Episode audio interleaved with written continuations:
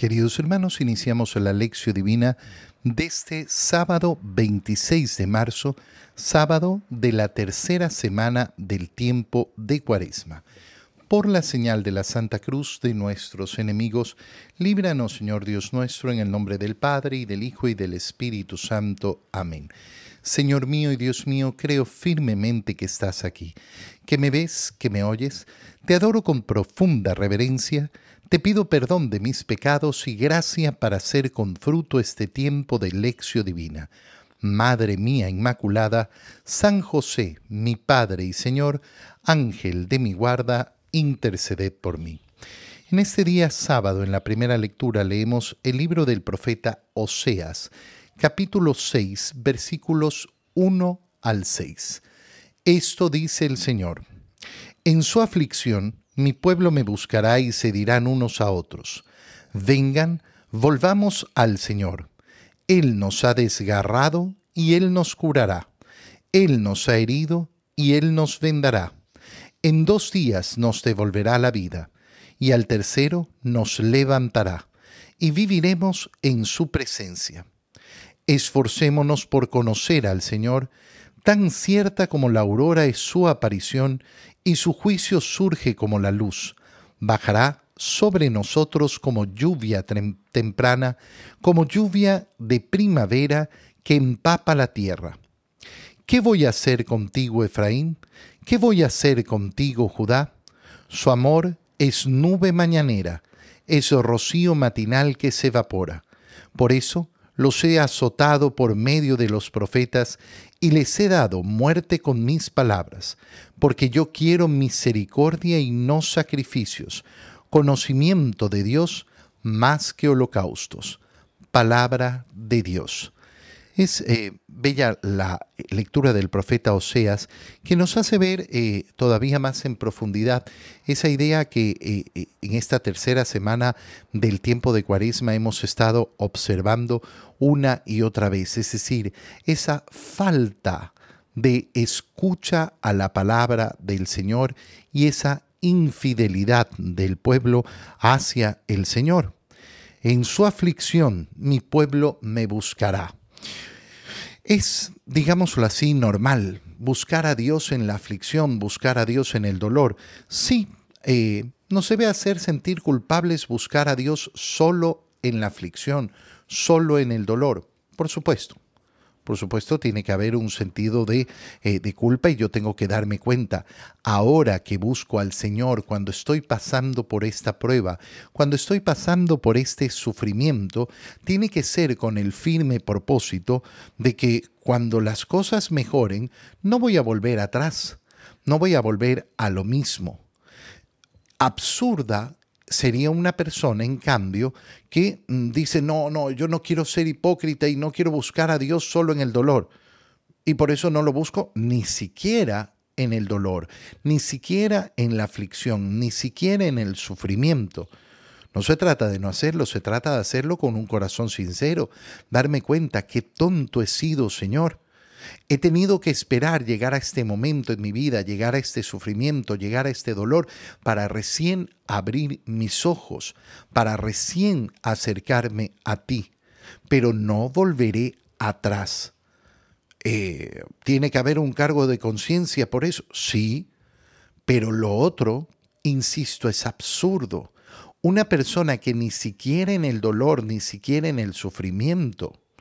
Oye, una de las cosas más sorprendentes en el tiempo de pandemia ha sido justamente ver cuántas, cuántas, cuántas personas han conocido al Señor en la pandemia, cuántas personas se han acercado verdaderamente al Señor.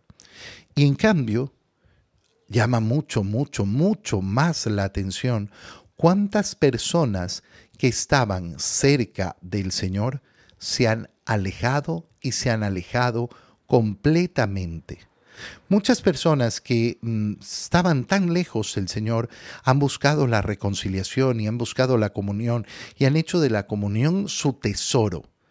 ¿Y cuántas personas que venían a misa todos los domingos, que medio se veía que vivían su vida cercana al Señor y llega la pandemia y pasan dos años y no buscan ni necesitan comulgar? ¿Qué les pasa a estas personas? Bueno, resulta que aquello que vivían debe haber sido muy falso, que aquello que estaban viviendo en su fe era muy superficial, estaba más basado en costumbres que en una verdadera relación con el Señor. Estaba más basado en eh, lo que han aprendido y lo repiten, más que en esa relación personal con el Señor. En su aflicción mi pueblo me buscará y se dirán, vengan, volvamos al Señor. Él nos ha desgarrado y, nos y, y Él nos curará. Sí, en el Señor está la sanación. En Él. ¿Qué tenemos que hacer? Venir. Volver al Señor. Siempre. Oye, cuando domina en nosotros la vergüenza. No, es que tengo vergüenza de, la, eh, eh, de buscar la misericordia. Vergüenza de pedir perdón por nuestros pecados no tenemos que tener nunca. Vergüenza de pecar, sí, por supuesto pero de pedir perdón, de buscar la misericordia de Dios, no. En dos días nos devolverá la vida y al tercero nos levantará. Mira cómo esta frase del profeta Oseas nos hace referencia justamente a esa resurrección del Señor, a esa resurrección de la cual nosotros queremos eh, gozar y participar, de la cual nos alegramos. Oye, cuando una persona entiende que domingo a domingo celebramos la resurrección de Cristo y por eso es que tenemos una obligación de ir y participar en la Santa Misa, cuando entiende lo que significa que Cristo vive y que en Él viviremos nosotros, entonces no va a vivir simplemente eh, la, eh, la obligación ni el cumplimiento, va a vivir el encuentro con el resucitado, el encuentro con aquel que vive y vive permanentemente y es el que nos puede salvar. ¿Con qué ojos tan distintos se enfrenta la Santa Misa en la persona que entiende esto? Esforcémonos por conocer al Señor. Qué preciosa expresión, qué preciosa frase esforzarse por conocer al Señor. Mira, yo puedo pasar al lado de muchas personas muchos años y no conocer absolutamente nada de ellos. No conocerlos. Esto ocurre incluso dentro del matrimonio, dentro de la familia. Oye, ¿cuántos esposos que asumen, no, yo a mi esposa la conozco? Mentira, nunca te has esforzado en conocerla. Conoces lo que llegaste a conocer en un momento, pero dejaste de conocerla, dejaste de conocerlo, dejaste de, esforzarte en ese conocimiento, porque conocer al otro requiere el esfuerzo de salir de nosotros mismos. No, yo conozco a mi hijo si yo lo vi nacer. Resulta que mm, he dejado de hablar con él, no, no lo escucho, no sé verdaderamente lo que sucede en su alma, lo que sucede en su corazón.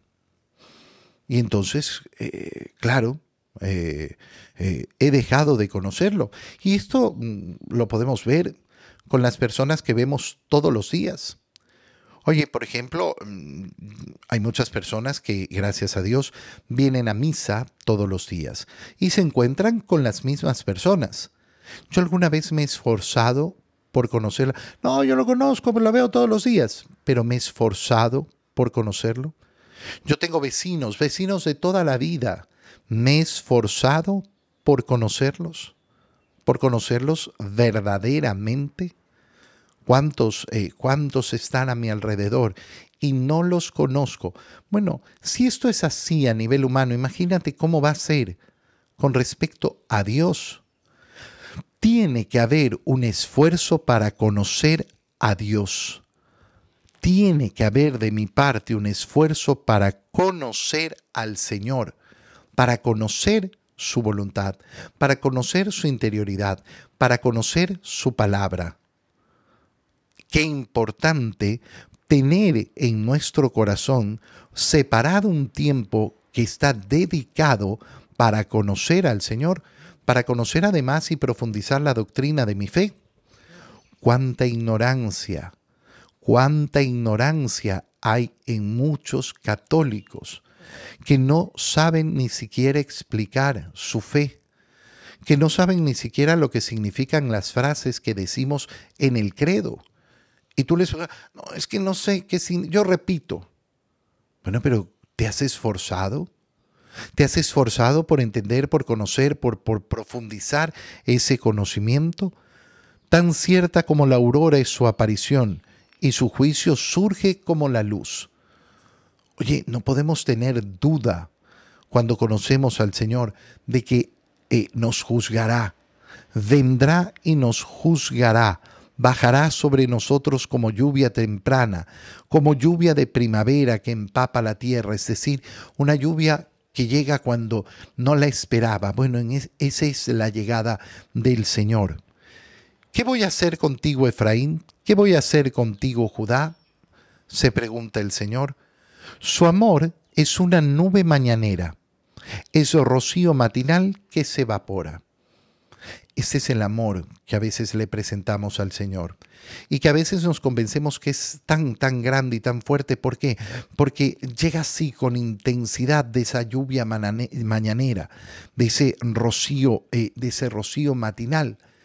Pero como dice el Señor, se evapora, se evapora rápido. ¿Cuál es nuestra lucha? Nuestra lucha no solo es por amar a Dios, sino por amar constantemente a Dios. Que mi amor no se evapore, que mi, mi, amor no sea de aquel que surge en un momentito con gran intensidad, pero que rápidamente se desvanece. Por eso los he azotado por medio de los profetas y les he dado muerte por medio de mis palabras. ¿Por qué? Ay, porque ha hecho mal con nosotros Dios. No, yo quiero misericordia y no sacrificios. Yo quiero misericordia. Quiero que tengan un corazón misericordioso. Ustedes se han llenado eh, simplemente de esos sacrificios externos que no les ha costado, que no les ha dolido, esos sacrificios de animales que no han significado absolutamente nada porque no venían desde lo profundo de su corazón. Eh, yo quiero misericordia, conocimiento de Dios, conocimiento de Dios. ¿Qué nos está diciendo? El Señor nos dice, quiero que te relaciones conmigo, quiero que me conozcas, quiero que hables conmigo. Eso es lo que busca el Señor de cada uno de nosotros. En el Evangelio, leemos el Evangelio de San Lucas, capítulo 18, versículos 9 al 14. En aquel tiempo Jesús dijo esta parábola sobre algunos que se tenían por justos y despreciaban a los demás. Dos hombres subieron al templo para orar. Uno era fariseo y el otro publicano. El fariseo, erguido, oraba así en su interior. Dios mío, te doy gracias porque no soy como los demás hombres, ladrones, injustos y adúlteros. Tampoco soy como ese publicano. Ayuno dos veces por semana y pago el diezmo de todas mis ganancias. El publicano, en cambio, se quedó lejos y no se atrevía a levantar los ojos al cielo. Lo único que hacía era golpearse el pecho diciendo, Dios mío, apiádate de mí, que soy un pecador. Pues bien, yo les aseguro que éste bajó a su casa justificado y aquel no, porque todo el que se enaltece será humillado. Perdón, y el que se humilla será enaltecido. Perdón de nuevo, palabra del Señor. El Evangelio que acabamos de leer lo conocemos, eh, lo conocemos bien, es precioso. Nos muestra cuál, eh, es la conducta eh, de dos personas que buscan la justificación, pero uno la busca, la busca de una manera completamente errada. Fíjate el punto de partida de esta parábola. Jesús dijo esta parábola sobre algunos que se tenían por justos y despreciaban a los demás. Es justo que una persona sepa reconocer cuáles son sus atributos, cuáles son sus virtudes, cuáles son sus actos de amor. Sí, lógico, por supuesto. Una, una, una falsa humildad es una tontería. Yo hago estos actos por amor a Dios.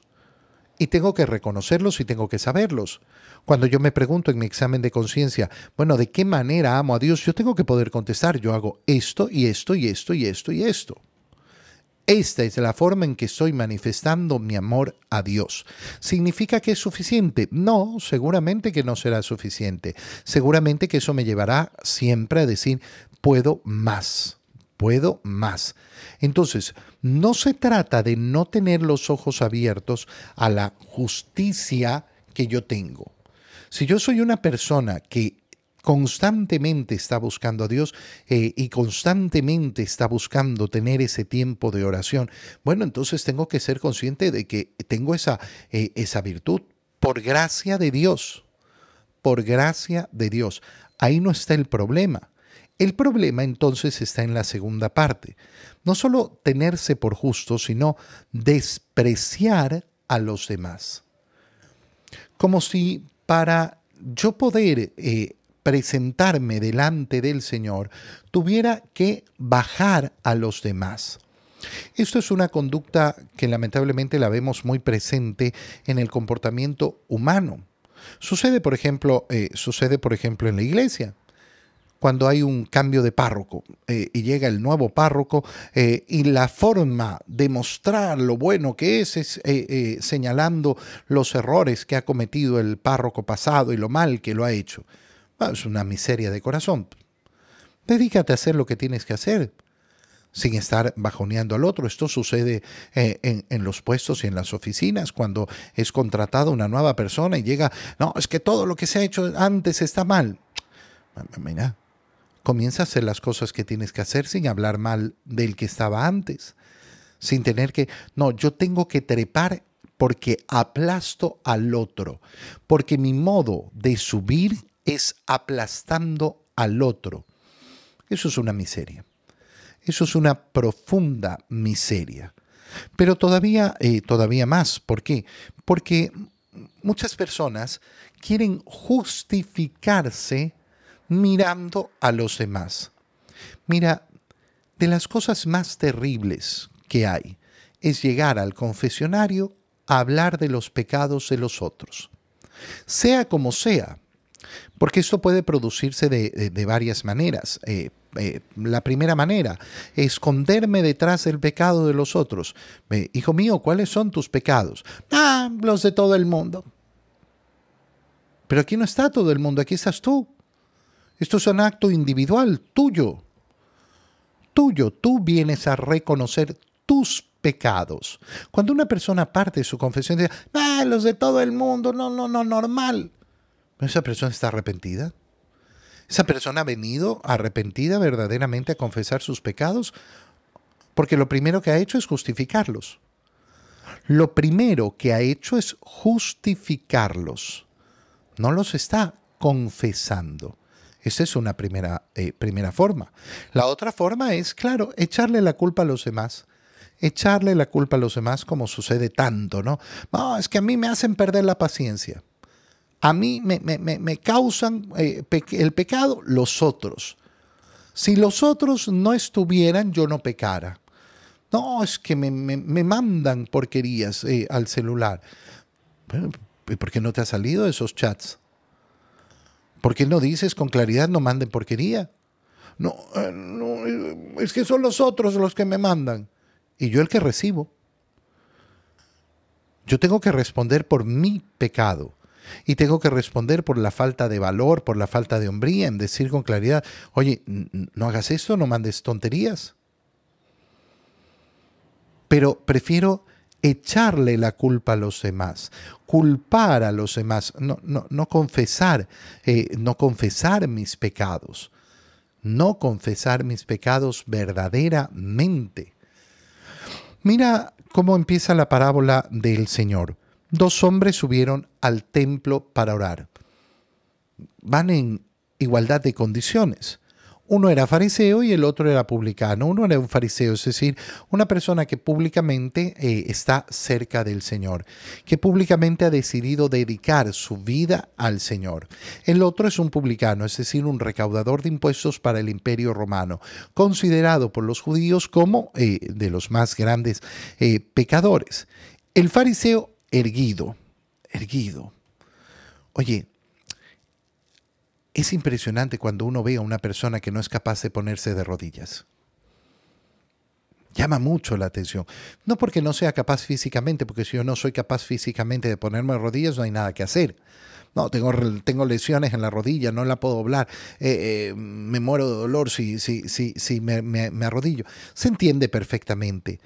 Pero uno en la misa se topa, se topa con esas personas que están erguidas no por un problema físico, sino por un problema de orgullo, porque no les gusta arrodillarse. Mira, si algo vale la pena romperse en esta vida es la rodilla. Si algo vale la pena destrozarse en esta vida es la rodilla.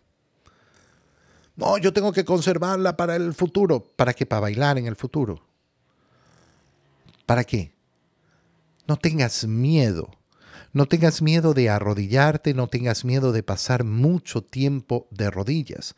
Normalmente uno además ve que cuando una persona en su vida ha tenido la costumbre de arrodillarse arrodillarse y arrodillarse, pasan los años y mm, lo que, eh, lo que sucede es que tiene una rodilla maravillosa porque está acostumbradísima a inclinarse a flexionarse delante del Señor.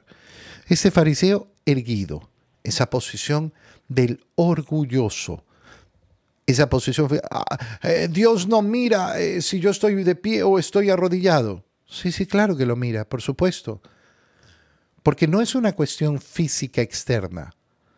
Ponerte de rodillas es una acción que surge desde el profundo del corazón es usar mi cuerpo para estar en sintonía con la oración. Es usar mi cuerpo para que esté en sintonía además con mis sentimientos. Mis sentimientos de orgullo o mis sentimientos de humildad delante de la presencia del Señor. En el momento de la consagración, cuando el sacerdote dice, tomen y coman, esto es mi cuerpo. Una persona que decide, no, yo, yo no estoy de pie, es que no había puesto. Bueno, te arrodillas en el piso, ¿cuál es el problema? está sucio te limpias, ¿cuál es el problema? ¿Cuál, ¿Cuál es el problema? El momento más sublime que tenemos en nuestra vida. El momento en que ese pan deja de ser pan para convertirse en cuerpo de Cristo. ¿Cómo no voy a estar yo de rodillas? ¿Y qué dice este fariseo que estaba erigido? Dios mío, te doy gracias porque no soy como los demás hombres. Qué terrible, ¿no? Te doy gracias porque has sido compasivo conmigo. Te doy gracias por todas las virtudes que me has dado. Te doy gracias por haberme permitido conocer tu palabra. Te doy... No, no. Te doy gracias. Pero yo no soy como los otros. Mira cómo tiene esa necesidad de presentarse como más pisando inmediatamente al otro. Yo no soy ladrón, no soy injusto, no soy adúltero, tampoco soy ese publicano. ¿Ha confesado algún pecado? No, ha dicho los que no comete. Terrible entrar al confesionario para decir los pecados que yo no... Yo no he matado a nadie. ¿Y a quién le interesa? Oye, si tú eres de los que hablan así, por Dios, por Dios, o sea, date cuenta de la miseria que... Pero yo no he matado a nadie, yo no he hecho mal a nadie, yo no le he robado a nadie. Así no se hace el examen de conciencia. Solo los tontos pueden hacer un examen de conciencia así. No se parte por lo que yo no he hecho, se parte justamente por lo que yo he hecho. Por todas las oportunidades que he tenido para amar al Señor y al prójimo y no he aprovechado por la falta de compromiso, por la falta de servicio al Señor, por la falta de entrega. Fíjate la primera parte eh, del examen de conciencia que está haciendo este hombre. Yo no soy como los demás. Yo no hago esto, no hago esto, no hago esto. Y después vienen las flores.